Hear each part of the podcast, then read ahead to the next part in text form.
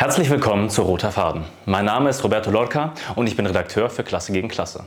Wir sind eine linke, unabhängige Online-Zeitung von und für ArbeiterInnen, Jugendliche und Unterdrückte. Klasse gegen Klasse wird herausgegeben von RIO, der revolutionären internationalistischen Organisation. Wir sind Teil eines internationalen Zeitungsnetzwerks. Roter Faden, der Podcast von Klasse gegen Klasse. Unser heutiges Thema ist, wie wir im 21. Jahrhundert international für den Sozialismus kämpfen. Unsere Referenten sind Stefan Schneider, Politologe, Nathaniel Flakin, Journalist und Historiker und Tabea Winter, Studentin und Sozialarbeiterin. Sie schauen sich international die Kämpfe der trotzkistischen Fraktion für die vierte Internationale an und sprechen darüber, wie wir uns für die sozialistische Gesellschaft organisieren.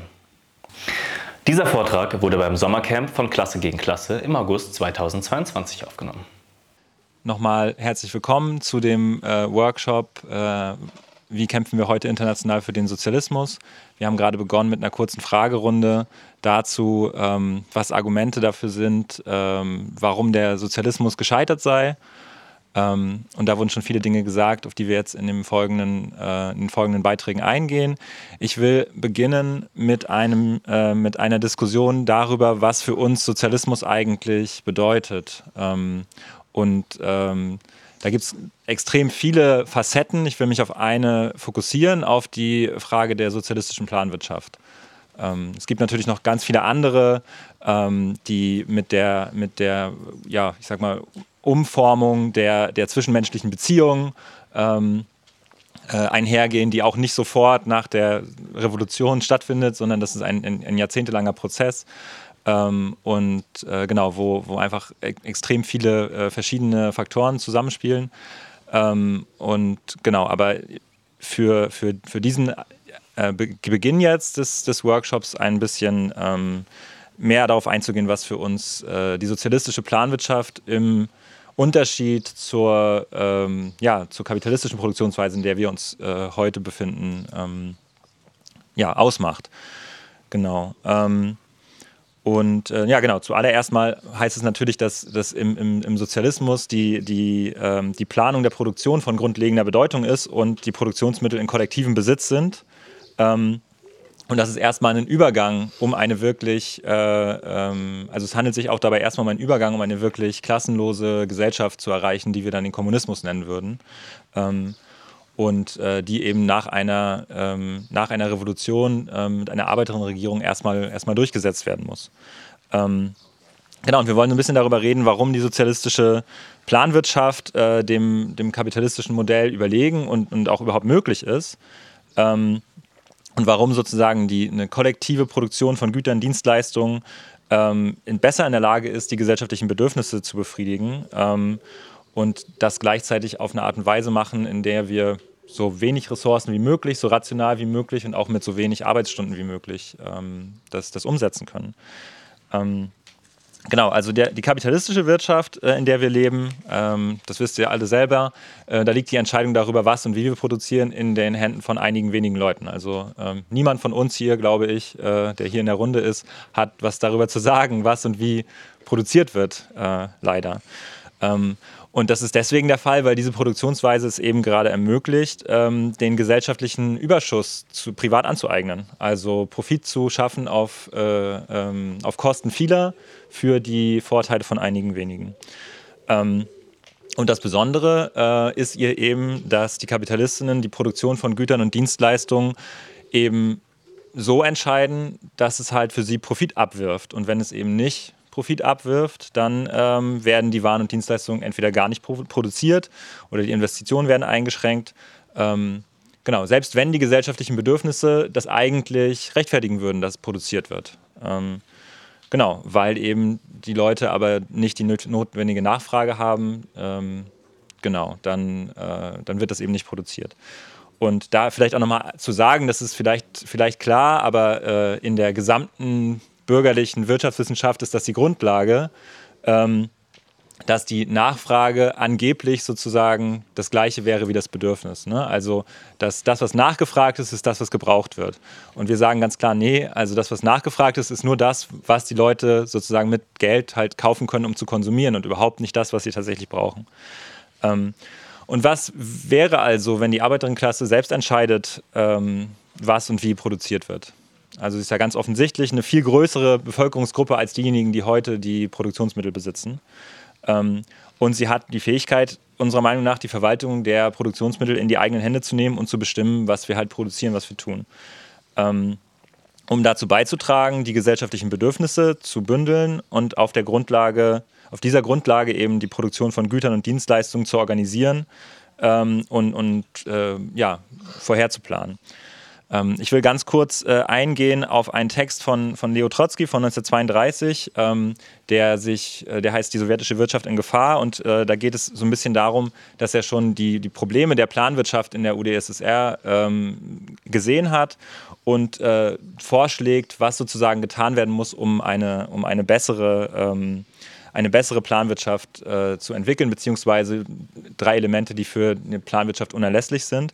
Und die sind einerseits ähm, einen, einen, Gesamtplan natürlich, also der äh, einen Plan auszuarbeiten, der äh, zuerst, der, der, im Vorhinein sozusagen Ressourcen zuweist, äh, zwischen, der abgestimmt ist zwischen zentralen und lokalen Stellen und äh, die Bedürfnisse der Produktion von Waren und Dienstleistungen ähm, genau sozusagen aufteilt unter Berücksichtigung der Arbeitszeiten, der zu verwendenden Betriebsmittel, ähm, der Zeit, des Zeitplans, der äh, Umweltauswirkungen und so weiter. Also ein, ein Gesamtplan der Produktion der aber zweitens äh, immer der Realität angepasst werden muss, also mit einer gewissen, der auch mit einem gewissen Handel einhergeht, ähm, wo sozusagen Bedürfnisse auch ein Stück weit ähm, sozusagen austariert werden können.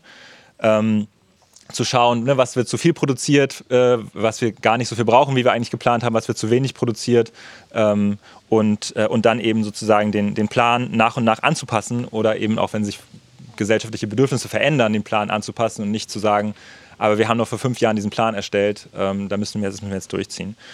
Ähm, und der dritte Aspekt, der, der ähm, extrem wichtig ist, auch unserer Meinung nach, ähm, ist äh, die Frage einer, einer, einer äh, Arbeiterinnen-Demokratie, einer sowjetischen Demokratie, ähm, die, äh, wo eben sozusagen die, die, die Arbeiterinnen ähm, und, und die gesamte Bevölkerung entscheiden ähm, können, ähm, wie eben dieser Plan auszusehen hat und, und was sozusagen in, in, in Zukunft produziert werden soll. Ähm, und das geht natürlich nur, also einerseits auf der Grundlage von, von demokratischen Mechanismen, wo eben äh, ähm, in Räten ähm, etc. Entscheidungen getroffen werden können. Und äh, zum anderen eben auf der, auf der Grundlage, dass eben für alle äh, klar und leicht verständlich äh, die Informationen zugänglich sind. Ne? Also was, warum, wie produziert wird. Ähm, und damit man eben eine Kontrolle über die, die, die Verwendung der Mittel ähm, und über die Informationen eben äh, äh, haben kann. Und äh, was das auch beinhaltet, eben, also äh, diese Frage der sowjetischen Demokratie ist, dass es eine, ähm, dass es keine herrschende Klasse geben darf, keine, keine Bürokratie, keinen Polizeistaat, der sich, ähm, äh, der sich daran bereichert und der sozusagen ähm, den, der, der, der äh, auf zur eigenen Bereicherung sozusagen die, die ähm, ähm, den, ja, den Plan verändert oder, oder Manipulation betreibt, ähm, um sich selbst zu erhalten.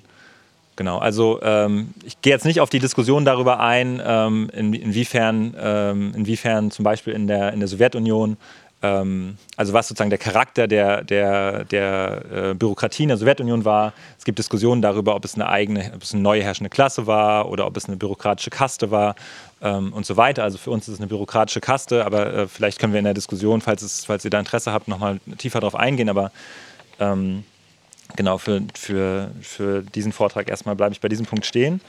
Ähm, genau. Und äh, genau, das waren jetzt erstmal so ein paar Elemente darüber, was sozusagen allgemeine Kriterien für eine Planwirtschaft irgendwie sein können. Ähm, und um irgendwie zu zeigen, dass das gar nicht so utopisch ist, wie das vielleicht klingt, ähm, ein kurzer Ausblick darauf, wie Planung im Kapitalismus auch funktioniert. Also es ist ja nicht so, dass es keine Planung gibt. Ähm, also auch wenn, das, auch wenn man das vielleicht irgendwie im Wirtschaftsunterricht in der Schule oder in der Berufsschule oder so lernt, ist es nicht so, dass die gesamte kapitalistische Wirtschaft einfach nur durch Angebot und Nachfrage funktioniert und dann ist irgendwie, das tariert sich dann irgendwie über den Markt aus oder so ein Quatsch. Ähm, sondern also die größten kapitalistischen Unternehmen, die wenden also sehr, sehr viel Planung an. Ähm, also die größten Unternehmen, die haben gut funktionierende Planungssysteme, ähm, die verwenden, äh, die verwenden äh, langfristige Planungssysteme, die ein Jahr oder länger beinhalten, die vierteljährlich bewertet werden, die wöchentlich oder zweiwöchentlich in Teams irgendwie äh, überarbeitet werden. So. Ähm, es gibt eine ganze, einen ganzen Bereich der, der BWL, der sich mit sogenannten agilen Methoden beschäftigt und so weiter, der also genau diese Frage, wie kann man eine große Planung äh, im Wochentakt, im Zwei-Wochentakt immer wieder sozusagen äh, ausnutzen. Die kapitalistischen Unternehmen machen das natürlich, um den größten Mehrwert sozusagen aus den Arbeiterinnen rauszupressen. Ähm, aber äh, es gibt eben diese, diese, diese Methoden, um Ressourcen zu, zu, zu, äh, zu teilen, ähm, schon jetzt. Ähm, und dazu kommt eben, dass also die größten Konzerne wie eben zum Beispiel Amazon oder weiß nicht Walmart oder Google oder so, die haben einfach richtig, richtig viele Informationen. Ähm, und mit diesen Informationen könnte man, wenn sie nicht nur in den Händen von, von äh, wenigen privaten Kapitalistinnen liegen würde, könnte man die Produktion auf eine Art und Weise demokratisch organisieren, wie man sich das vor 100 Jahren ähm, noch gar nicht vorstellen konnte, ähm, wo, wo die, ersten, die ersten Versuche in der sozialistischen Planwirtschaft unternommen wurden. Ähm, genau, also man kann sozusagen grundsätzlich sagen, die unternehmensinterne Planung, die im Kapitalismus jetzt schon existiert als äh, äh, zur Gewinnmaximierung, die kann angepasst, die kann neu formuliert werden, um, ähm, um der äh, Befriedigung gesellschaftlicher Bedürfnisse zu dienen, wenn wir eben das Eigentum und die äh, Verwaltung der Produktionsmittel ähm, ja, kollektivieren. Ähm, genau. Ja, und das heißt, ähm, es geht darum, wenn wir, es geht darum sozusagen, sich, sich zu überlegen, ähm, wie eine andere Gesellschaft aussehen könnte, ähm, die, die, äh, die, die besten Elemente sozusagen der, der marxistischen Theorie der, der letzten 150 Jahre, die Erfahrung der, der äh, Arbeiterinnenstaaten des 20. Jahrhunderts ähm, und die heutigen theoretischen, technologischen Fortschritte gemeinsam berücksichtigen kann. Also wir fangen nicht von Null an, sondern wir haben diese ganze Geschichte, die ganze Theorie, ähm, und, und, und, und genau die heutige Technologie, um äh, eine höhere Form von Planwirtschaft zu entwickeln, als sie in der Vergangenheit je, je, ähm, je möglich war. Ähm, genau, und ich will vielleicht nur ein kurzes Beispiel davon benennen, äh, was besonders äh, krass ist einfach. Ähm, und das hat äh, was mit der ähm, globalen Nahrungsmittelproduktion zu tun. Ne, also ihr wisst sicherlich, ne, die äh, globale Nahrungsmittelproduktion ist äh, bei sehr wenigen Unternehmen äh, konzentriert. Ähm, wir wissen aber auch, dass äh, eigentlich genügend Nahrungsmittel produziert werden, um den gesamten Bedarf der Menschheit zu, zu decken, ähm, während aber gleichzeitig bis zu 30 Prozent der Lebensmittel verschwendet werden und eben äh, je nach, je nach äh, unterschiedlichen Zahlen zwischen 800 Millionen und einer Milliarde Menschen tatsächlich einfach Hunger leiden, ähm, weil eben dann die Produktion den Grenzen des Marktes unterliegt. Ähm, der erste Schritt wäre dann die Vergesellschaftung des Bodens, die Vergesellschaftung der Produktionsmittel.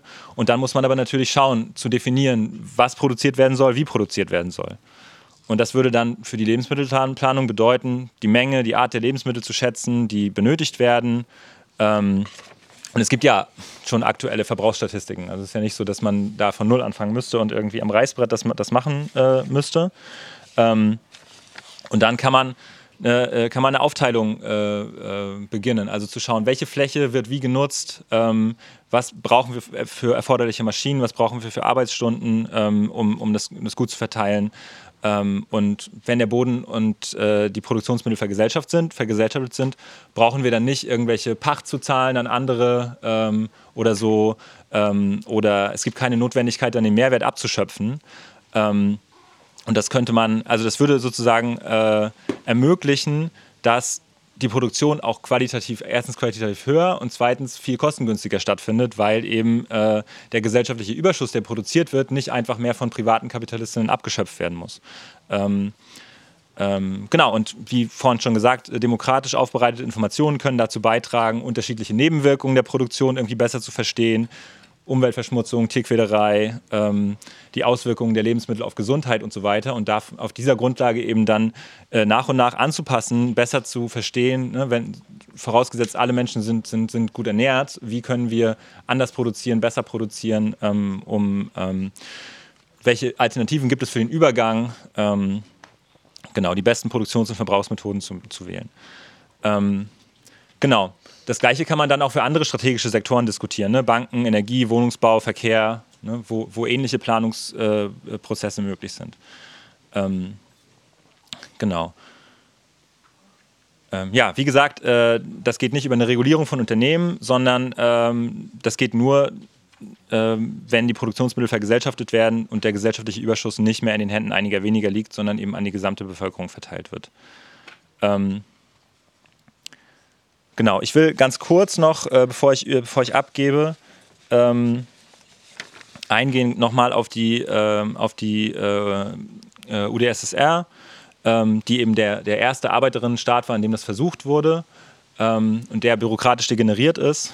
Ähm, und dennoch, trotz der Bürokratisierung, es dem Land gelang, zwischen, zum Beispiel zwischen 1930 und 1960 ein rückständiges kapitalistisches Land mit noch feudalen Überresten ähm, in die zweitgrößte Wirtschafts- und Industriemacht der, der, der Welt zu, ver, äh, zu verwandeln.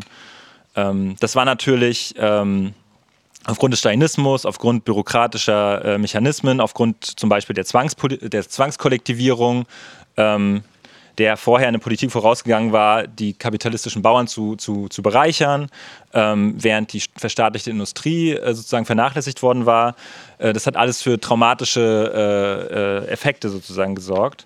Ähm, und äh, auch wegen der technologischen Rückständigkeit und so weiter und weil die Bürokratie immer mehr ähm, immer mehr sozusagen äh, sich selbst bereicherte und, ähm, und, und, ihren, und ihren Machterhalt über eben die, die, gesellschaftliche, äh, die gesellschaftlichen Bedürfnisse gestellt hat, ähm, gab es bei dieser Planung natürlich große Schwierigkeiten, auch viel Verschwendung, viel Mangel und so weiter.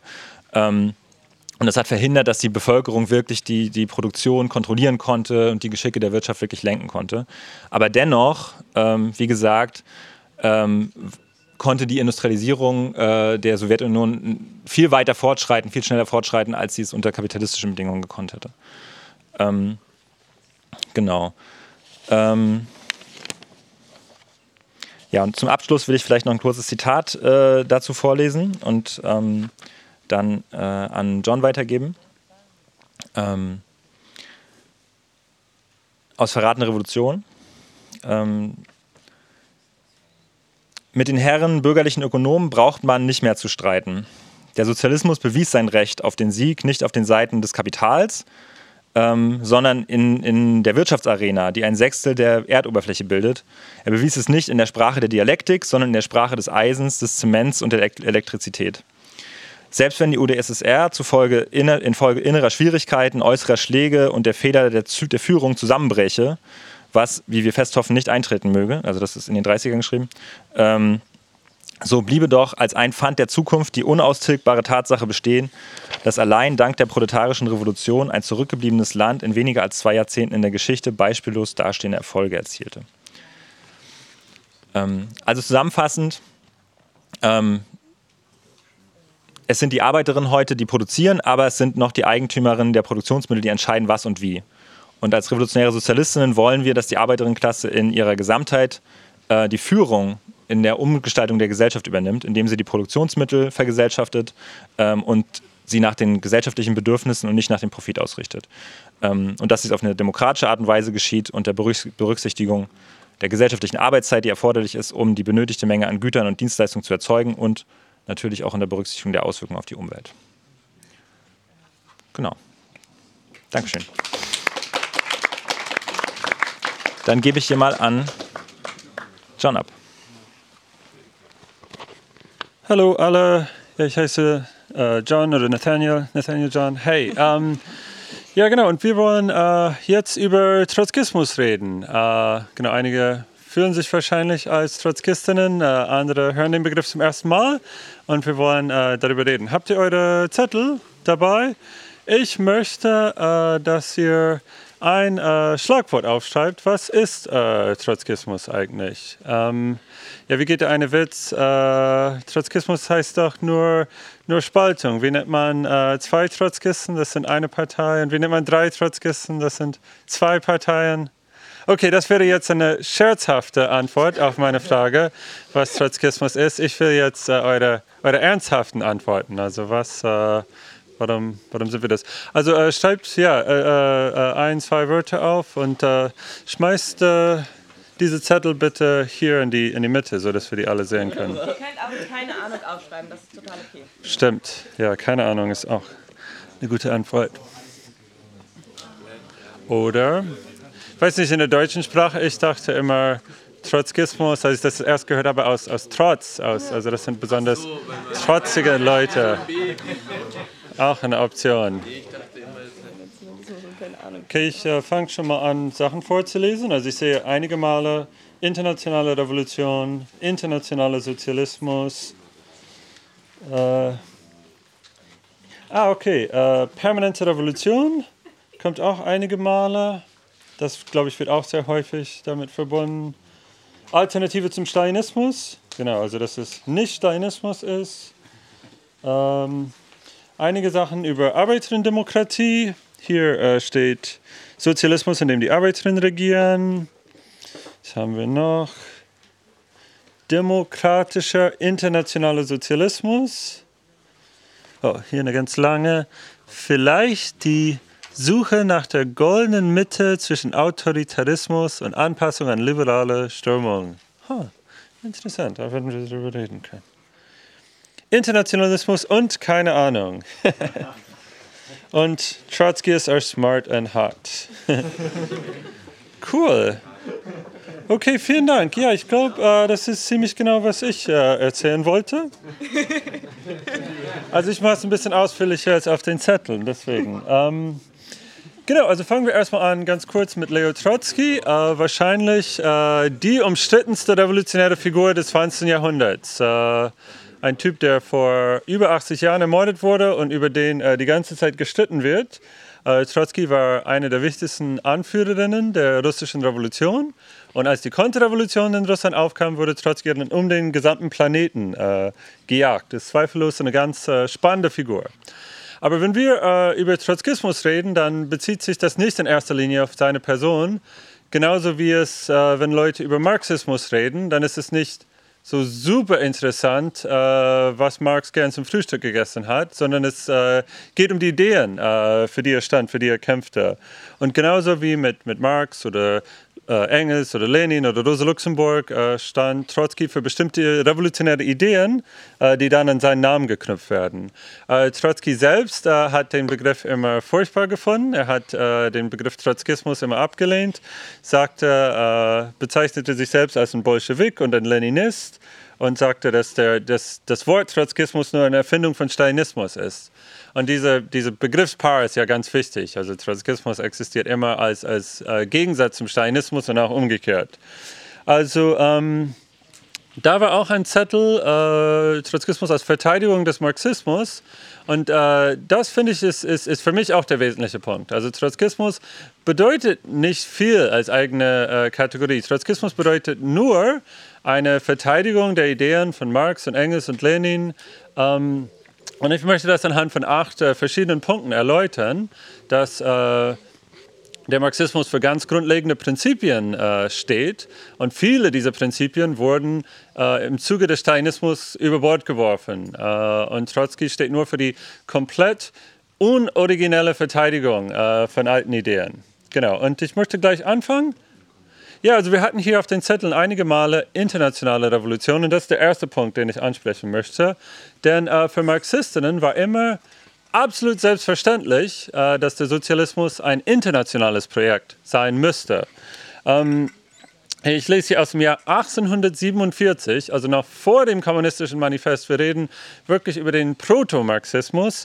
Äh, da hat Friedrich Engels geschrieben in einem, in einem so, so einem Entwurf zum Kommunistischen Manifest schrieb, wird die Revolution in einem einzigen Lande alleine vor sich gehen können? Und Engels antwortet, Nein, äh, die Großindustrie hat schon dadurch, dass sie den Weltmarkt geschaffen hat, alle Völker der Erde in eine solche Verbindung miteinander gebracht, dass jedes einzelne Volk davon abhängig ist, was beim anderen geschieht. Die kommunistische Revolution wird daher keine bloß nationale sein, sie ist eine universelle Revolution und wird daher auch ein universelles Terrain haben komplett vergessen, auf die Zeit zu achten. Hast du, hast du einen Timer oder so? Dankeschön. Sorry. Habe komplett vergessen, auf die Zeit einen Timer zu machen. Okay, als äh, die Revolution in Russland losging, angeführt von Marxistinnen, äh, da war der internationale Charakter auch weiterhin absolut selbstverständlich. Äh, die Oktoberrevolution in Russland war nicht gedacht als eine russische Revolution, war, sondern war gedacht als ein erstes Glied in der Kette der Weltrevolution. Ähm, und die Bolschewiki äh, in Russland, die setzen auch alles dran, die Revolution auszuweiten, besonders äh, nach Deutschland. Ähm, eine Anekdote dazu, die mir eingefallen ist, äh, nach der russischen Oktoberrevolution, die mussten ja Friedensverhandlungen führen, um sich aus dem Ersten Weltkrieg herauszuziehen. Äh, Russland stand mächtig unter Druck von, von deutschen Armeen und sie mussten Friedensverhandlungen führen, um irgendwie diesem Krieg ein Ende zu setzen. Und äh, die kamen dann mit den deutschen Generälen zusammen in so einem Saal und sollten verhandeln. Also es ging wirklich um ihr Überleben, dass dieser Krieg irgendwie aufhört. Und äh, eine der, der sowjetischen äh, Delegationsteilnehmer war gar nicht da. Wo ist äh, Karl Radek? Und stellte sich raus, Radek hatte darauf bestanden, dass er revolutionäre Flugblätter an jeden einzelnen deutschen Soldaten geben sollte, äh, bevor er mit den Generälen reden wollte. Und das, denke ich, so ein ganz, ganz gutes Symbol für diese Gewichtung der internationalen Revolution. Äh, sie würden, hätten sogar äh, die Sowjetunion opfern können, um äh, nur, um bloß um die Revolution in Deutschland und auf der Welt voranzutreiben. Genau, und das ist, glaube ich, als der Stalinismus aufkommt, also die allererste Theorie, die Stalin äh, in seinem Leben verkündet, ist äh, die Theorie des Sozialismus in einem Land. Das kommt erst äh, viele Jahre nach der Revolution, wird das das erste Mal erwähnt überhaupt. 1926 äh, schrieb Stalin dann auch in Form eines Katechismus, also eines, eines Frage- und Antwortspiels. Er schreibt 1926, äh, was bedeuten äh, diese Worte Lenins? Und Stalin antwortet, äh, die bedeuten, dass das Proletariat des siegreichen Landes die sozialistische Produktion im eigenen Lande organisieren kann und muss. Genau, das wird dann genannt äh, die Theorie des Sozialismus in einem Lande. Man braucht doch keine Weltrevolution. Es reicht schon, in einem großen Land wie Russland äh, Sozialismus äh, aufzubauen. Also genau, äh, hier ist ein Beispiel, wo Trotzkismus überhaupt nichts anderes bedeutet als die Verteidigung der alten Ideen, die von Marx und Engels und Lenin äh, überliefert sind, gegen äh, eine stalinistische Degeneration. Und das bringt mich auch zum zweiten Punkt. Äh, ja, hängt auch mit dem ersten zusammen, also der Punkt des Internationalismus. Ähm, wenn die Revolution nämlich eine internationale Revolution sein muss, dann äh, braucht die Arbeiterinnenklasse, die diese Revolution anführen will, sie braucht äh, eine Partei äh, und diese Partei kann nicht nur eine nationale Partei sein, sondern muss eine internationale Partei sein. Dieser Prozess beginnt auch schon, na eigentlich schon, was 1800 mit dem Bund der Kommunisten, aber egal, ja, äh, die erste Internationale äh, gründet sich 1864. Äh, Marx und Engels sind bei der Gründung dabei, die nehmen auch bald führende Positionen ein. Und das ist der erste praktische Versuch, zum Zeitpunkt, wo es noch äh, gar keine Telegrafen ging, gab, äh, trotzdem zu versuchen, auf weltweiter Ebene die Arbeiterinnenklasse in eine sozialistische Organisation zusammenzufassen. Das heißt Internationale Arbeiterinnenassoziation. Und genau, wird rückblickend dann erste Internationale äh, genannt. Ähm, diese bricht zusammen, aber äh, schon etwa dreieinhalb Jahrzehnte später äh, Friedrich Engels ist noch daran beteiligt, eine, eine neue sozialistische Internationale zu gründen, äh, die dann auch die zweite Internationale heißt. Diese zweite Internationale kollabierte mit dem Beginn des Ersten Weltkrieges.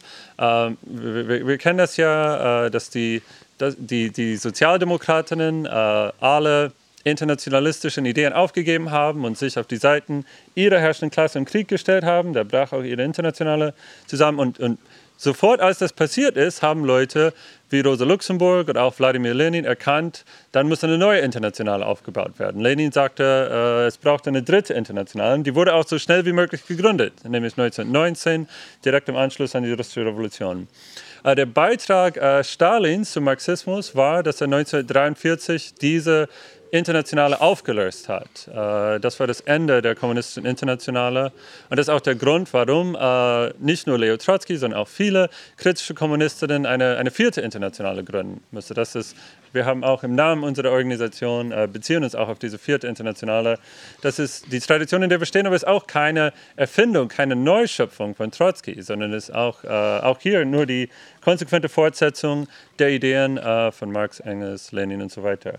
Es ist auch, ist auch bemerkenswert, dass aus den äh, vielfältigen Strömung des Stalinismus es auch seit dann niemals einen Versuch gegeben hat, eine neue Internationale zu gründen. Äh, jemand wie zum Beispiel Mao Zedong äh, lehnt es auch explizit ab und sagt, statt dass es sich um einen internationalen Kampf für den Sozialismus handelt, Mao sagte, jedes Volk braucht auch seinen eigenen Weg zum Sozialismus. Also praktisch genau die gegenteilige Idee von dem, was, was, was Engels über ein Jahrhundert davor vertreten hat.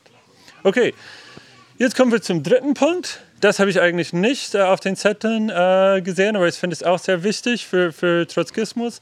Das ist ähm, die, die besondere Bedeutung der Arbeiterinnenklasse im Kampf für Sozialismus. Ähm, das ist auch eine Idee, die Marx und Engels äh, im 19. Jahrhundert entwickelt haben. Ähm, das bedeutet nicht, äh, wie sagt man? Also die Arbeiterinnen sind nicht äh, die einzigen Leute, denen es dreckig geht im Kapitalismus. Es geht den allermeisten Menschen dreckig im Kapitalismus. Äh, es geht auch zum Beispiel auf der Welt den meisten Bauern und Bäuerinnen äh, richtig dreckig. Äh, und vielen noch viel dreckiger, als es Arbeiterinnen geht. Es gibt auch äh, verschiedene Zwischenschichten. Es gibt auch viele Leute, die, die Selbstständige sind, denen es richtig dreckig geht. Ähm, ähm, also die Aussage gegenüber der Arbeiterinnenklasse ist nicht nur, die Arbeiterinnen sind arm und deswegen wollen sie eine Revolution machen. Das ist nicht die, die, die zentrale Frage, sondern die zentrale Frage ist, dass die Arbeiterinnen diejenigen sind, die kollektiv die Produktionsmittel bedienen, die, die so äh, die Gesellschaft am Laufen halten.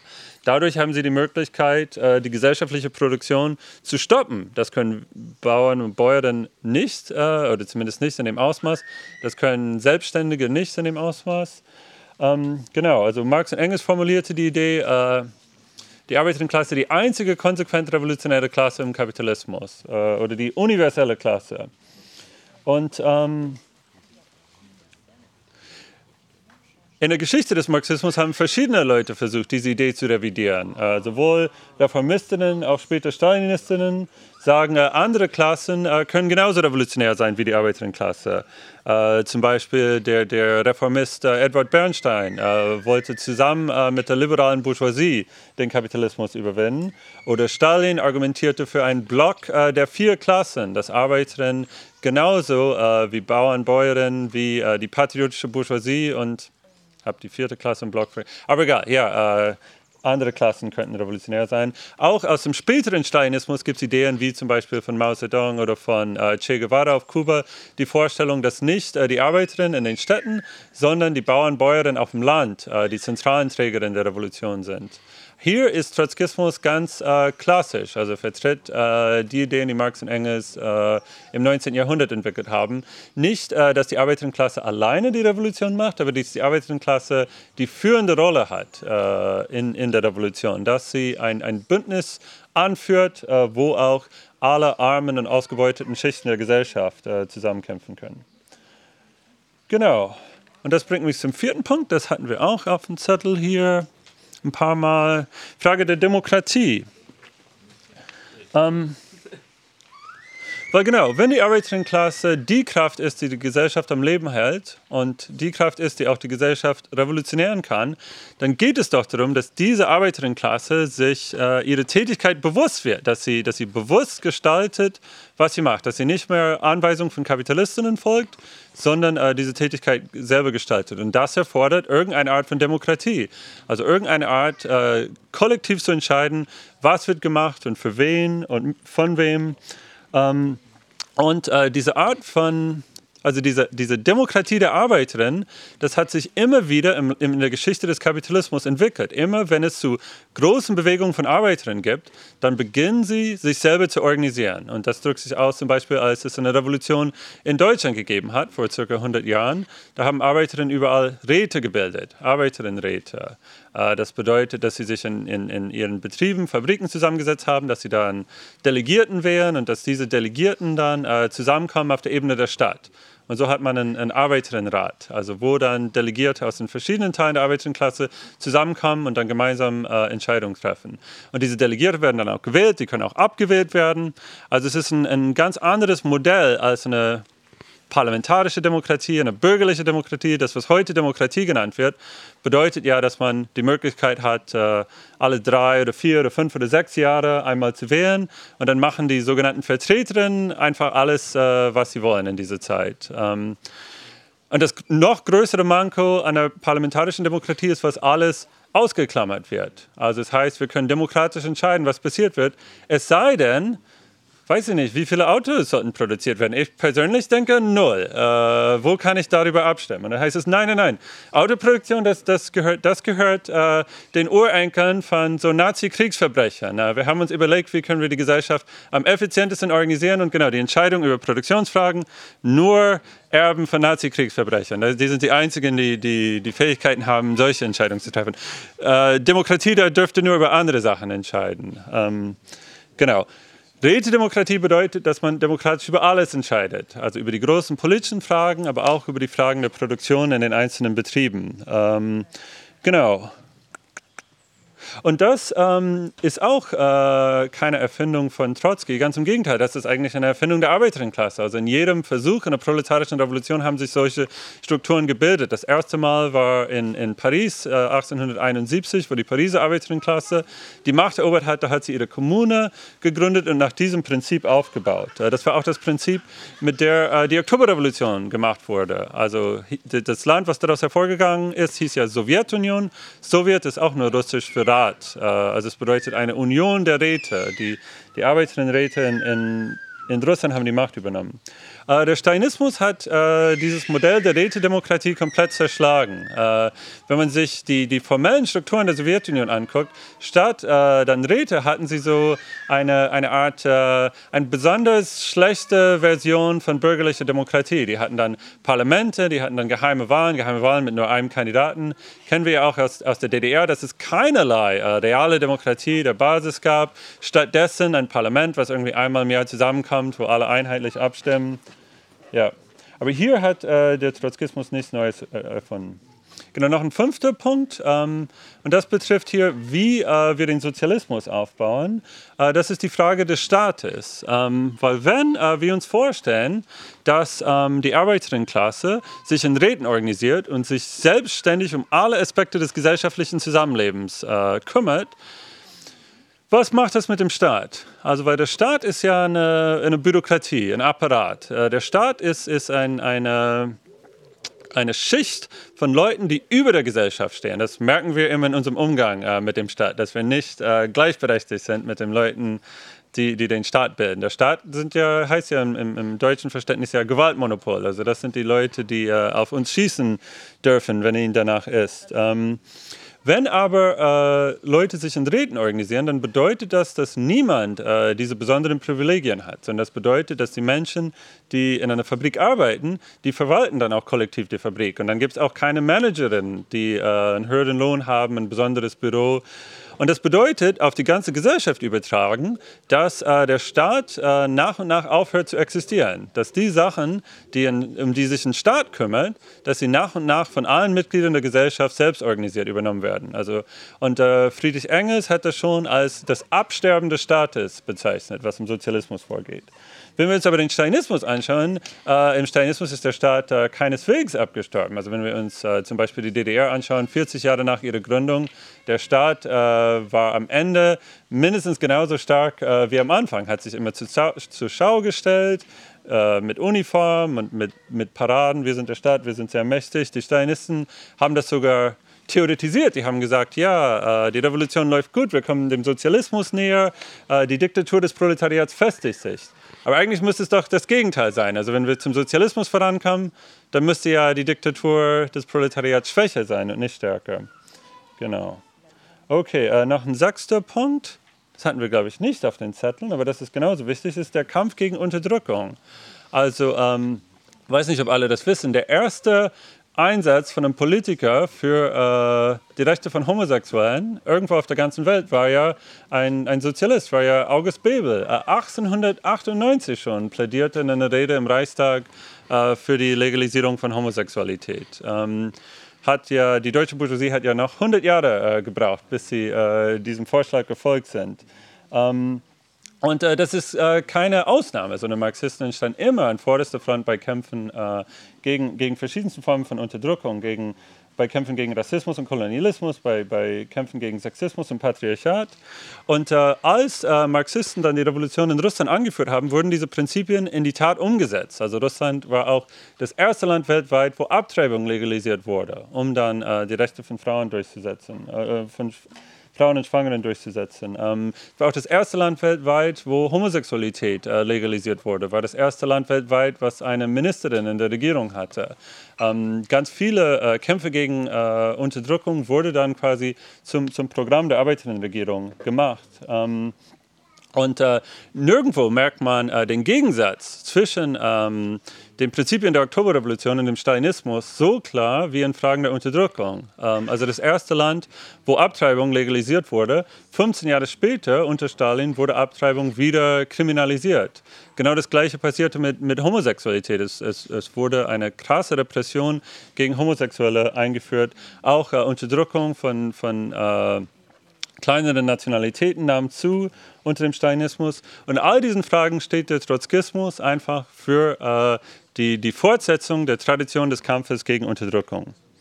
Genau, noch, ähm, noch zwei letzte Punkte. Ähm, eins ist, äh, wenn wir mit äh, Leuten diskutieren, die sich auf, auf Stalinismus äh, beziehen, müssen wir immer wieder, also es ist die müssen ja äh, Positionen vertreten, die, auch wenn man sich jahrelang damit auseinandersetzt, wirklich schockierend sind. Also zum Beispiel wie ähm, Stalin äh, 1939 ein Bündnis mit äh, Hitler geschlossen hat, äh, Polen aufgeteilt hat, äh, der, der Hitler-Stalin-Pakt. Ähm, Vielleicht sagen heutige Stalinistinnen, naja, Stalin wusste, dass ein Krieg kommt und man musste sich irgendwie Zeit gewinnen, um sich auf diesen Krieg vorzubereiten.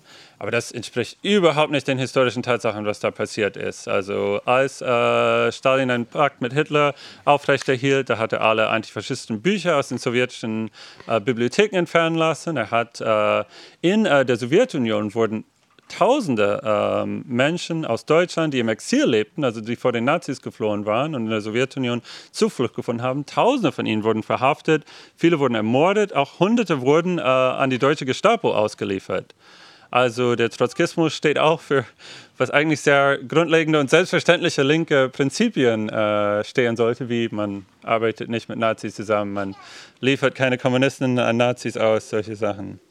Ähm, aber äh, letzter Punkt, den ich nennen wollte und der für mich am wichtigsten eigentlich ist, ist die Frage der Unabhängigkeit, der politischen Unabhängigkeit der Arbeiterinnenklasse. Denn äh, das ist eine Idee, die auf äh, die großen Revolutionen von 1848 zurückgeht. Äh, 1848 fanden Revolutionen in ganz Europa statt. Das waren demokratische Revolutionen, die richteten sich gegen den Adel, gegen die Könige, gegen die Reste des Feudalismus. Und ähm, da muss man sagen, dass Marx und Engels noch etwas äh, naiv waren. Also sie dachten, dass diese Revolution, dass äh, die Bourgeoisie dass sie ihre historische Mission erfüllen wird, dass sie auf die Barrikaden gehen wird, um den Adel zu stürzen, um Demokratie zu erkämpfen.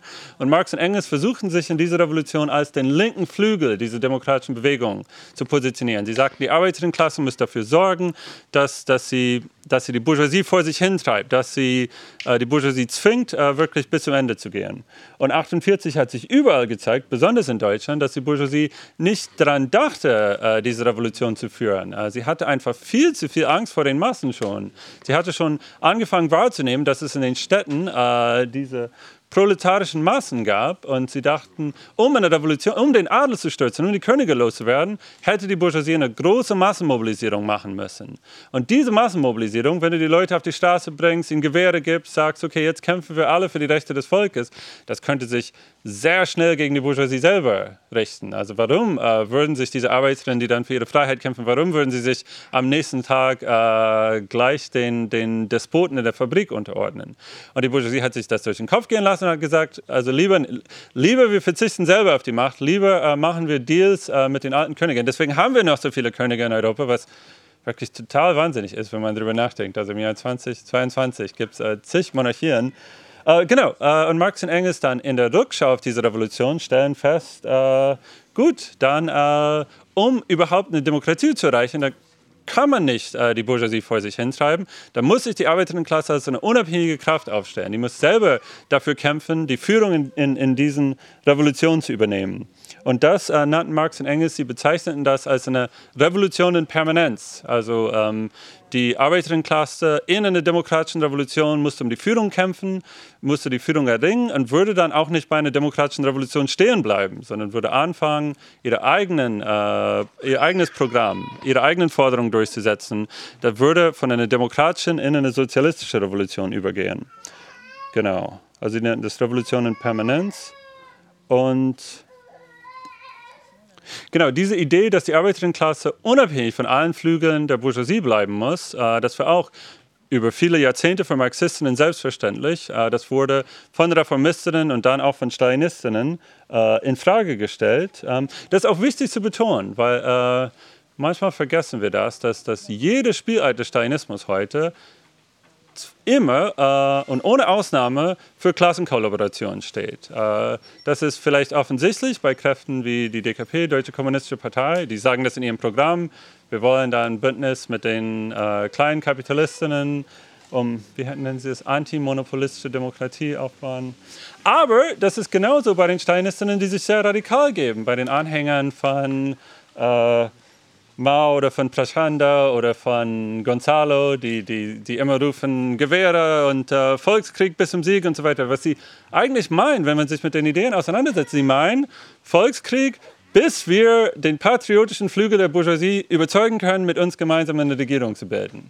Und es mag auch Stalinistinnen geben, die sagen, nein, äh, wir sind aus Prinzip gegen jede Zusammenarbeit mit jedem Flügel der Bourgeoisie. Das mag sein, dass sie das sagen, aber nur, weil sie sich zu wenig mit Stalinismus auskennen. Also, aber ihre eigene Geschichte, ihre eigene Tradition führt sie immer äh, dazu. Okay, und jetzt, wie ist es mit der Zeit? Äh, das waren jetzt 20 Minuten. Ah, okay. Willst du noch was sagen? Ja, weil ich wollte noch äh, zwei oder drei, vielleicht ich kürze es dann auf zwei Punkte sagen, die ich äh, wo man schon sagen kann, okay, das sind neue Sachen, äh, die, die Trotzki äh, eingeführt hat. Und das, das kam ein paar Mal auf den Zetteln vor. Ähm, die Theorie der permanenten Revolution. Äh, das ist,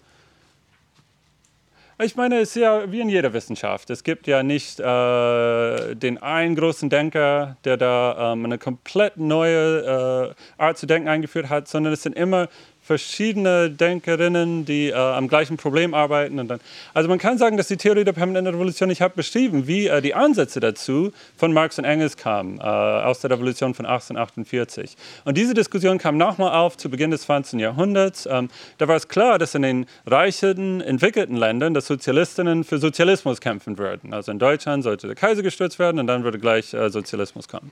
Aber was sollte passieren in den ärmeren, in den rückständigeren Ländern? Was sollte passieren in den Kolonien und in Ländern wie Russland. Und viele Menschen, viele Menschen, die sich auf Marx bezogen haben, dachten in diesen Ländern, wo es noch gar keine Demokratie gibt, wir müssen erstmal dafür sorgen, dass es Demokratie gibt. Und erst wenn wir ein paar Jahrzehnte lang Demokratie und Kapitalismus aufbauen können, erst dann äh, können wir für Sozialismus kämpfen. Und ähm, Trotzki hat äh, nach einer ersten russischen Revolution ähm, dieses gleiche Phänomen festgestellt, was Marx und Engels äh, davor in, in, in, der deutschen Revolution gesehen haben, nämlich, dass ähm, die, die Bourgeoisie in Russland, dass die Kapitalisten in Russland ebenfalls zu viel Angst vor den Massen hatten, um selber eine Revolution anzuführen. Irgendwie war ihnen nicht ganz recht, dass sie unter der, dem, dem, dem Zaren leben mussten Vielleicht hätten sie irgendwie gern Demokratie gehabt, aber die Gefahr einer Revolution war einfach aus ihrer Sicht so groß, dass sie lieber dann äh, Deals mit den Zaren machten. Und, und, Trotzki hat das beobachtet und hat auch hier äh, die Schlussfolgerung gezogen, da muss ja die Arbeiterinnenklasse diesen Kampf für Demokratie ähm, anführen können, äh, muss diesen Kampf für Demokratie anführen. Die Bourgeoisie wird es niemals machen. Und wenn die Arbeiterinnenklasse dann eine Revolution macht und äh, an die Regierung kommt, da wird sie ja auch nicht im Sinne der Kapitalisten regieren können. Also, ihr wird nicht sagen können: Hey, Bourgeoisie, wir haben äh, eure Revolution für euch gemacht und jetzt äh, gehen wir wieder in die Fabriken und ihr sagt uns äh, bitte, was wir zu tun haben.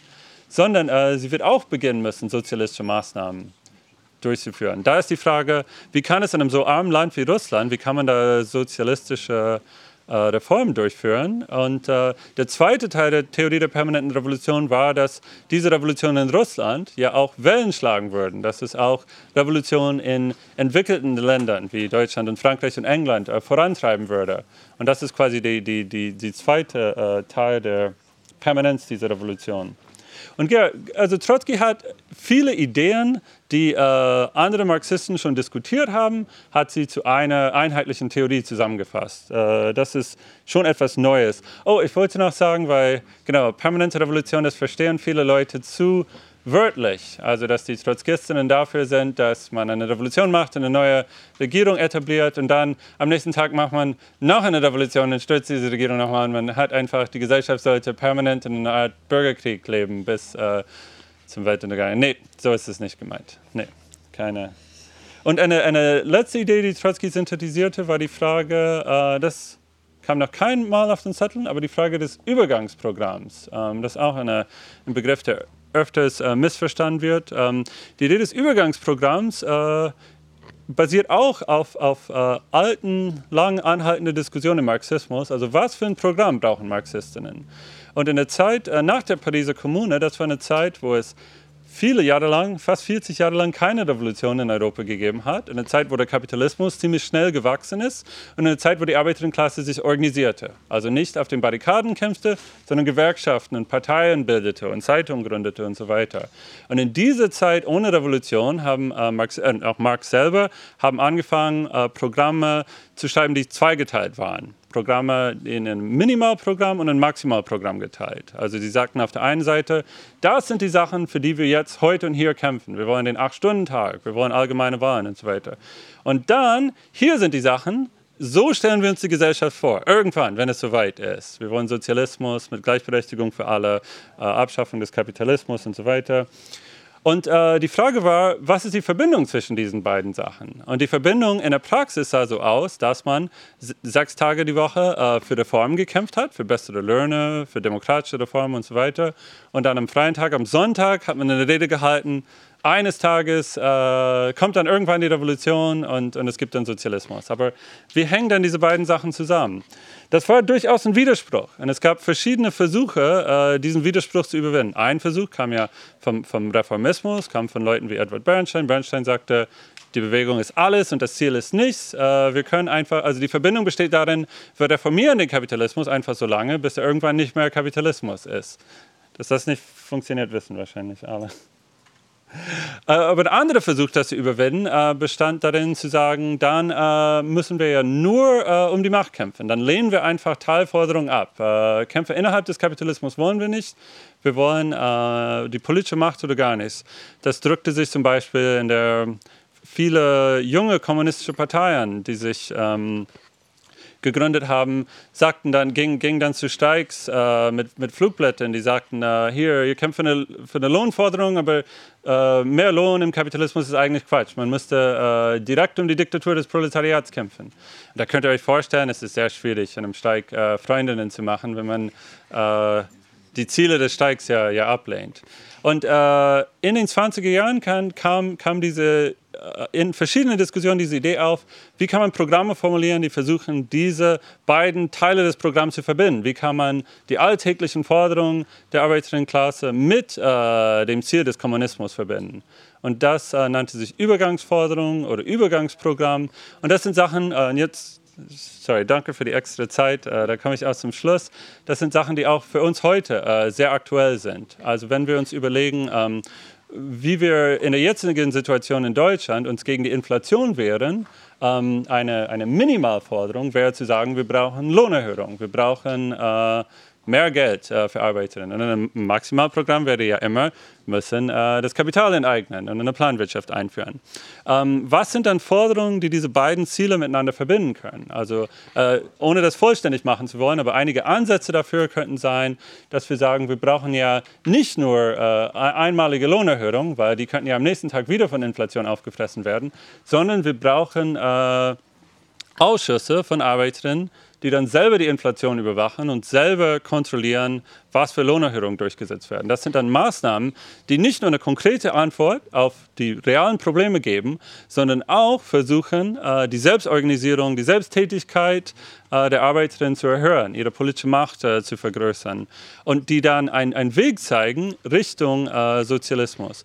Das wird dann oft missverstanden. Es gibt dann eine, einen, einen opportunistischen Strang in der Trotzkistenbewegung, der sagt, äh, jede Forderung, die, wir, äh, die schwierig wäre für den Kapitalismus zu erfüllen, dadurch, dass er im Kapitalismus nicht äh, gleich umgesetzt wird, ähm, das wird ja die Leute radikalisieren. Das ist schon eine Übergangsforderung. Also äh, wenn wir einen höheren Mindestlohn fordern, oh, wir fordern einen sehr hohen Mindestlohn, wir fordern 15 Euro, 20 Euro und das ist schon eine Übergangsforderung, weil es ja kaum für, den, für das Kapital zu gestehen ist. Und das, glaube ich, ist ein totales Missverständnis, für wie Übergangsforderungen gedacht sind. Weil wenn es so einfach wäre, dass Leute relativ viel Geld fordern und dann machen sie sich alle dadurch zu Sozialisten. Und da hätten wir ja sehr wenig zu tun. Also da wäre die sozialistische Weltrevolution eine viel einfachere Aufgabe. Nee, wir müssen schon bewusst versuchen, äh, Sozialismus zu verbinden. Es, äh, Übergangsforderungen sollten eine Brücke sein zwischen äh, dort, wo die, wo, wo die Arbeiterinnenklasse ist und mit ihrem Bewusstsein und ihren Kämpfen und dort, wo sie hinkommen muss. Aber um eine Brücke zu bauen, muss man immer ganz klar sagen, wo das andere Ufer liegt. Man kann nicht einfach losbauen, da fällt man ja ins Wasser. Okay, ich hatte noch ein paar andere Punkte, aber egal. Ja, äh, danke, danke für die Zeit.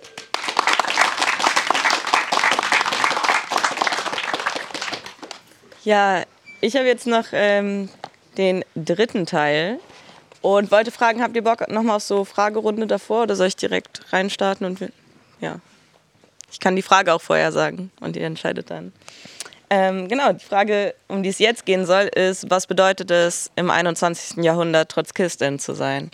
Ähm, ne? Nathaniel hat gerade so einen Überblick gegeben, was Trotzkismus eigentlich ist. Aber ja, Trotzki ist seit über 80 Jahren tot. Ähm, was heißt das eigentlich für uns heute? Habt ihr Bock dazu, Gedanken einmal aufzuschreiben? Ich find's cool. Ihr müsstet alle noch eine Karte haben. Was bedeutet Trotzkistin heute sein? Machen wir die auf den zweiten Haufen? Ja. Internationaler Zusammenschluss von Comrades. Trotzkismus im 21. Jahrhundert heißt, auf Demos unbeliebt zu sein. Dazu passt auch die Karte, äh, gegen den Strom zu schwimmen. Und genau, was hier auch viel, viel steht, ist Konsequenz und Fortführung der marxistischen Tradition. Scheiße. Ähm, durch,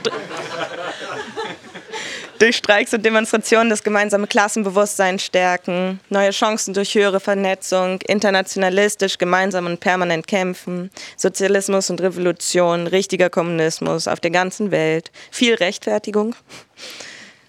Und irgendwo war noch eine.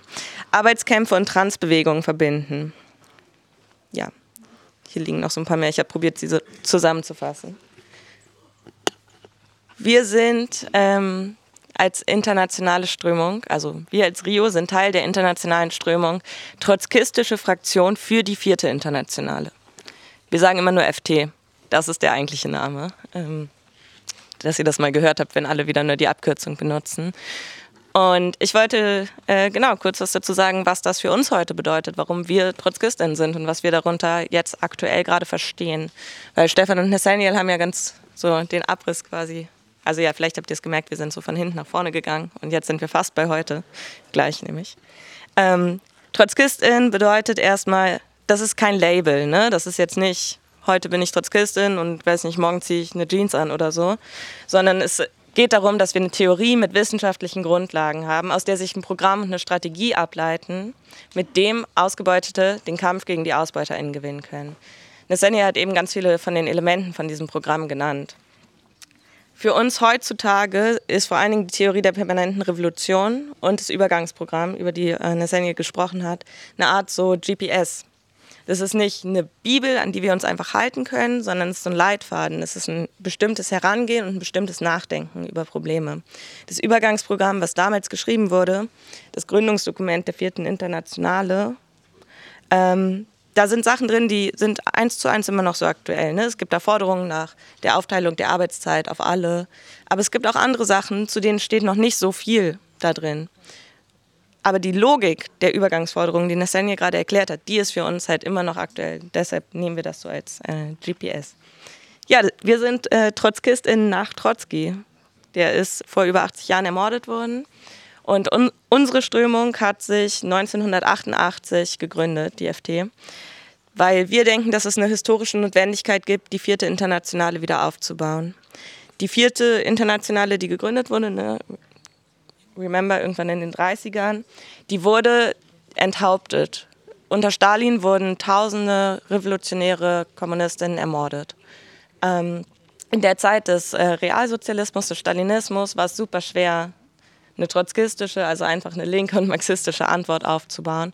Und gerade auch ähm, mit dem Niedergang der Sowjetunion ist ja so diese, diese Rhetorik von wegen, ne, es ist das Ende des, der Geschichte, der Sozialismus ist gescheitert, da haben wir vorhin ja auch gestartet bei genau dieser Frage, wo gesagt wird, okay, eigentlich brauchen wir heute keinen Sozialismus mehr, weil der eh nicht funktionieren kann. Wir als Trotzkistin sehen es als unsere Aufgabe zu beweisen, dass es geht und einen richtigen, einen demokratischen Sozialismus der ArbeiterInnen zu erkämpfen. Die FT ist entstanden ähm, aus einer Spaltung, wie äh, viele Gruppen. Und zwar ging es um die Frage, ob, es, ob wir uns in genau dieser Zeit des Neoliberalismus in den 80ern reformistischen Projekten unterordnen oder ob es heutzutage noch möglich und notwendig ist, eine klassenunabhängige Antwort, also eine Antwort der ArbeiterInnen ohne Anbiederung an ReformistInnen, an kleinbürgerliche oder bürgerliche Parteien ähm, zu formulieren. Genau, wir sind die, die sagen, ja, das geht und das ist notwendig. Die anderen, von denen wir uns abgespalten haben, haben beschlossen, ähm, reformistische Projekte zu unterstützen. Das ist eine ziemlich spannende Geschichte, die wir aber irgendwann anders mal bei einem Bier äh, ausführlich erzählen, damit wir nachher noch Mittagessen können. Die FD hat sich also gegründet in der Phase der Defensive. Überall war die Stimmung ähm, eher nicht so pro Sozialismus. Und die Zeit Neo, äh, des Neoliberalismus war krass geprägt von Angriffen auf die Arbeiterinnenklasse, von der krassen Zersplitterung der Arbeiterinnenklasse und von, ja, von großen Fragen. Werden wir überhaupt eine Revolution und eine revolutionäre Partei aufbauen können? Seit 2008, 2009 sind wir in einer Zeit von der neuen Wirtschaftskrise. Ne? Die Wirtschaftskrise von 2008 und 2009, die hat nie richtig aufgehört. Und gerade jetzt sind wir in einer tieferen Wirtschaftskrise als seit vielen, vielen Jahren. Die Inflation ist super hoch, aber auch so das Wirtschaftswachstum ist super niedrig. Ähm, wir sehen steigende Armut, auch in Deutschland, gerade bei Kindern und Jugendlichen. Ähm, wir sind in der Zeit, wo aktuell in den letzten Jahren auch Klassenkämpfe wieder zugenommen haben. Wir haben da gestern Abend so ein bisschen, relativ viel, relativ lang drüber gesprochen, dass es so in den letzten Jahren Wellen von Revolten und von Aufständen gab, gerade auch von Jugendlichen, überall auf der Welt, ähm, Fragen von Rassismus, Fragen von Kolonialismus, die gestellt wurden, wo gegen ähm, Diktaturen gekämpft wurde, keine Ahnung, in Chile zum Beispiel für eine neue Verfassung.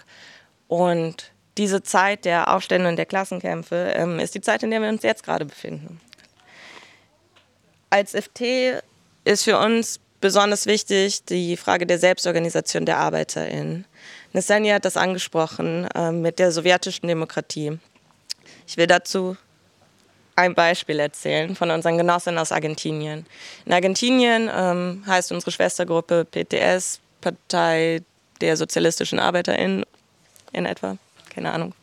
Ähm, die Genossinnen da sind schon länger aktiv als wir. Ähm, das heißt, die Gruppe gibt schon seit den 80ern, Rio noch nicht. Ähm, und da gibt es, gab es einen Arbeitskampf in den äh, 2000ern. Die Lage in Argentinien war super schlimm. Es gab hohe Arbeitslosigkeit ähm, und einfach Wirtschaftskrise. Und ganz viele Kapitalistinnen haben angekündigt, Fabriken zu schließen. Und es gab ja, Aktivistinnen, ArbeiterInnen, die gesagt haben, ey Leute, sorry, aber wir wissen gar nicht, ob diese Fabrik wirklich pleite ist. Wir wollen erstmal die Öffnung der Geschäftsbücher. Wir wollen sehen, ob dieser Kapitalist, der gerade sagt, er muss schließen und wir verlieren deshalb unsere Arbeitsplätze, ob der wirklich pleite ist. Und naja, gut, wenn der keinen Bock mehr auf Produktion, also auf diese Firma hat, dann übernehmen wir halt die Produktion. Denn wir produzieren ja hier. Das Beispiel, worauf ich konkret anspiele, äh, ist Zanon. Das ist eine Keramikfabrik. Die gibt es heute noch. Ähm, das ist eine Fabrik, die stellen Fliesen her und so Keramikdinge. Und dort gibt es keinen Boss. Dieser Boss hat, als die ArbeiterInnen die Fabrik besetzt haben, beschlossen, okay, naja, ich ziehe mich hier mal besser raus. Das heißt, da wird demokratisch produziert. Natürlich mit krassen Schwierigkeiten. Ne? Es ist eine Fabrik ähm, in der Welt des Kapitalismus.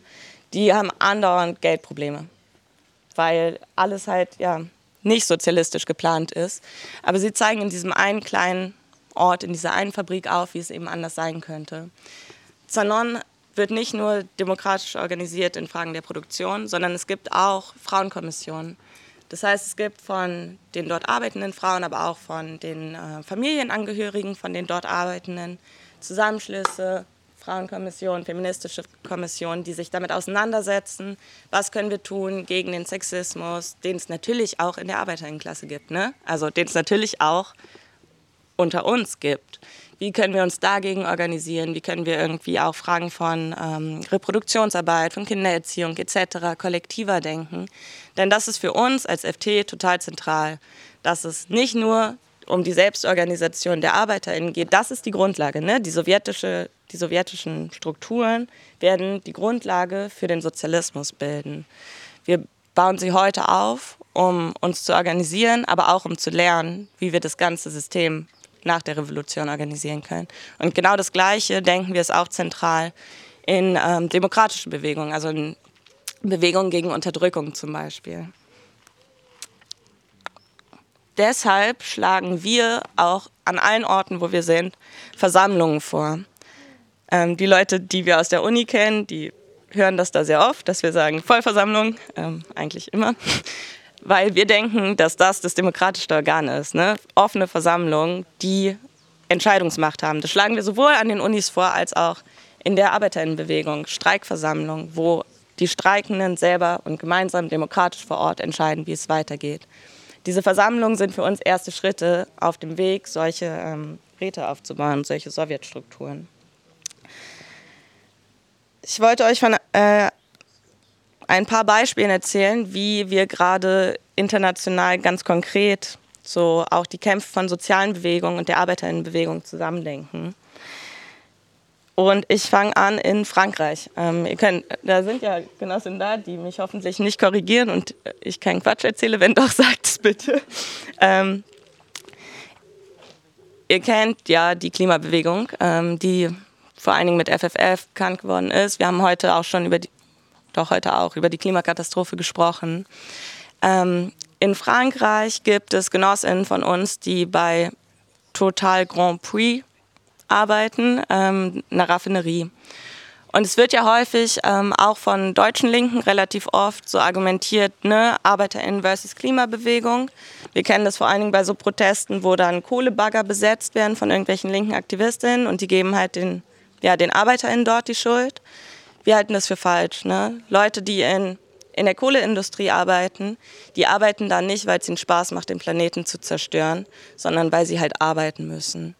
Und unsere Aufgabe, denke ich, denken wir, ist es, mit diesen ArbeiterInnen gemeinsam andere Formen der, der Produktion zu ermöglichen. Also keine Ahnung, Leute können auch in erneuerbaren Energien arbeiten, wenn es dort Arbeitsplätze gibt.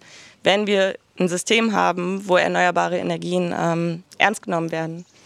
Und genau, in Frankreich haben die Genossinnen von Revolution Permanente gemeinsam mit den ArbeiterInnen von Grand Prix und den Leuten aus der Klimabewegung gekämpft, um genau so ein Projekt aufzubauen, um zu zeigen, ey, ich kann in einer Raffinerie arbeiten und ernsthaft mich gegen die Klimakatastrophe engagieren und eben diese Trennung aufzuheben, die super präsent ist, aber eigentlich gar nicht so sein sollte zwischen Klimabewegung und Arbeiterinnenbewegung.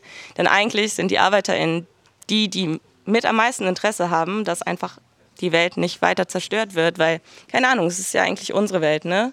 Und wir produzieren dann halt irgendwelche Scheiße, die die Welt zerstört, damit andere Leute sich daran bereichern. Wir haben als FT international das Projekt Brot und Rosen das ist unser feministisches Projekt, denn auch das wurde schon mehrfach angesprochen. Als Sozialistin sind wir ja, überzeugte Feministin, sozialistische Feministin. Das bedeutet ähm, ja nicht so wie Baerbock Feminismus versteht. Dazu gibt es morgen auch einen großartigen Workshop. Morgen oder später? Weiß ich nicht. Naja, morgen. Ähm, in Argentinien gab es in den letzten Jahren eine Massenbewegung vor allen Dingen von Frauen für äh, den Kampf um das Recht auf Abtreibung. In den USA gibt es jetzt gerade den Kampf für das Recht auf Abtreibung. In Argentinien wurde Abtreibung legalisiert, ähm, nachdem es ganz lange auch illegal war, illegal wie ja hier auch. Ne? Unsere Genossin von Brot und Rosen, Pani Rosses auf Spanisch, sind, haben auch in dieser Bewegung interveniert. Und zwar als Arbeiterin. Sie haben in den Mittelpunkt gestellt, dass Abtreibung eine Klassenfrage ist. Weil natürlich sind alle Personen, die schwanger werden können, davon betroffen. Aber es macht einen Unterschied, ob ich zum Beispiel in ein Land fliegen kann, wo es legal ist, ob ich den Zugang habe, dann doch irgendwie mir das leisten zu können, Ärzte zu finden etc. Sie haben mit dieser Position da rein interveniert. Ähm, und auch mit ihren männlichen KollegInnen diskutiert. Es gab Frauenkommissionen, zum Beispiel auch von Zanon, die in diese Bewegung für das Recht auf Abtreibung mit sozialistischen und antikapitalistischen Positionen rein interveniert haben und gesagt haben, ne, warum werden denn unsere Körper überhaupt so unterdrückt? Warum steht denn unsere Reproduktion im Dienste des Staates und wie könnten wir das anders sehen.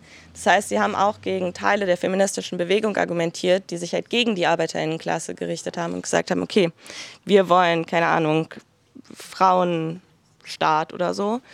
Ähm, also gerade so Differenzfeministinnen, die halt ja so sehr auf das Weibliche als so das Nice ähm, pochen und damit ja auch einen Widerspruch aufmachen, der falsch ist. Ne? Also unserer Meinung nach liegt der Widerspruch zwischen Arbeiterinnen und Kapitalistinnen und nicht zwischen Männern und Frauen. Das heißt aber auch, dass wir alle, egal welches Geschlecht, gemeinsam kämpfen müssen für das Recht auf Abtreibung für alle.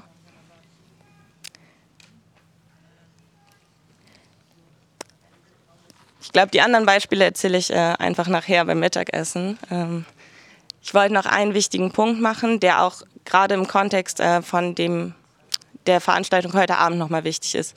Wir werden heute Abend ja eine Podiumsdiskussion haben zu der Frage der Linkspartei und äh, den Aufgaben der Linken heute. Ich habe es immer wieder mal angesprochen und die Genossen vor mir auch. Für uns bedeutet Trotzkistin sein, dass wir uns nicht reformistischen Projekten unterordnen. Das bedeutet, dass wir ein revolutionäres Programm vertreten. Und genau, es gibt in Deutschland aber auch andere Strömungen. Also wir sind nicht die einzigen Trotzkisten. Lars zum Beispiel ist auch Trotzkist, obwohl er nicht Teil der FT ist. ähm es gibt ganz viele verschiedene trotzkistische Organisationen. Ich hoffe, also heute Abend wird vielleicht auch ein bisschen klar, wo dann noch so Differenzen liegen. Aber eine der Differenzen ist unter anderem die Position zur Linkspartei. Wir vertreten die Auffassung, dass die Linkspartei uns nicht voranbringt im Weg äh, für die, eine revolutionäre Partei. Ich komme aus Berlin. In Berlin ist die Linkspartei in der Regierung. Den Großteil meines Lebens war die Linkspartei in der Regierung in Berlin. Gerade jetzt sind sie damit beschäftigt, ähm, den Volksentscheid zu Deutsche Wohnen und Co. enteignen zu verschleppen. Berlin ist immer mit Vorreiterin, ähm, wenn es um die höchsten Abschiebezahlen geht. Die Wohnungen, die wir jetzt enteignen wollen, wurden von einem Rot-Roten, also SPD und Linke, Senat überhaupt erst privatisiert. Ähm, für uns ist die Linkspartei ein reformistisches Projekt. Es gibt aber auch Trotzkisten, die sagen, okay, wir arbeiten trotzdem in der Linkspartei, weil wir sehen da Chancen. Ähm, das werden wir nachher ganz viel diskutieren. Ich wollte nur schon mal aufbringen, dass diese Frage von, wie positionieren wir uns zu reformistischen Projekten, eine zentrale ist. Auch in den letzten Jahren, auch international, kamen viel so neoreformistische Projekte auf. Ich glaube, Elias hat das gestern auch kurz angesprochen. Syriza in Griechenland oder Podemos ähm, im spanischen Staat waren so Projekte, hinter denen sich viele Leute vereint haben. Gerade jetzt sehen wir es bei Mélenchon in Frankreich, wo so neue Ideen die nicht so richtig neu sind, aufgemacht werden und so eine breite linke Einheit geformt wird. Für uns, natürlich wollen wir auch eine linke Einheit, aber eine mit einem revolutionären Programm der Arbeiterinnenklasse und eben nicht der Klassenkollaboration, wie Nathaniel das auch schon angesprochen hat. Ein letzter Punkt, ähm, den ich an der FT besonders wichtig finde und den ich gerne kurz noch highlighten würde, ist die Frage der Zeitung. Dazu wird es morgen einen Workshop geben. Ihr habt wahrscheinlich ja alle ähm, von Klasse gegen Klasse gehört. Das ist unsere Zeitung. Wir haben als FT ein internationales Zeitungsnetzwerk, das heißt, alle Sektionen ähm, haben Zeitungen, die sind online, weil wir in einer Zeit leben, wo es das Internet gibt und wir das sinnvoll finden, eine Online-Zeitung zu haben. Die Idee, Zeitungen zu haben als RevolutionärInnen, kommt aber natürlich nicht von uns. Das ist einfach eine lange Tradition in der Geschichte der ja, KommunistInnen. Denn wir denken die Zeitung nicht nur als einen Ort so des Journalismus, sondern als einen Ort, wo wir uns gemeinsam austauschen können, wo wir also die Möglichkeit schaffen, zum Beispiel Berichte zu hören über die Lage in der Fabrik in Argentinien. Ähm, wo wir uns gemeinsam bilden können, also uns untereinander, aber eben auch die Leute, die wir mit dieser Zeitung erreichen und worüber wir uns auch organisieren können. Also wo wir ein politisches Programm aufstellen, eine gemeinsame Strategie formulieren und mit dieser Zeitung ähm, in Kämpfe intervenieren können, wie zum Beispiel mit den Hafenstreiks, ne, wo wir nach Hamburg gefahren sind und dort Interviews mit den Kolleginnen, die ja jetzt auch hier sind, äh, machen konnten, weil wir die Möglichkeit haben, über so eine Zeitung uns zu organisieren. Ganz viel von dem, was wir heute angesprochen haben, wird ähm, heute Nachmittag und morgen noch vertieft. Soweit erstmal.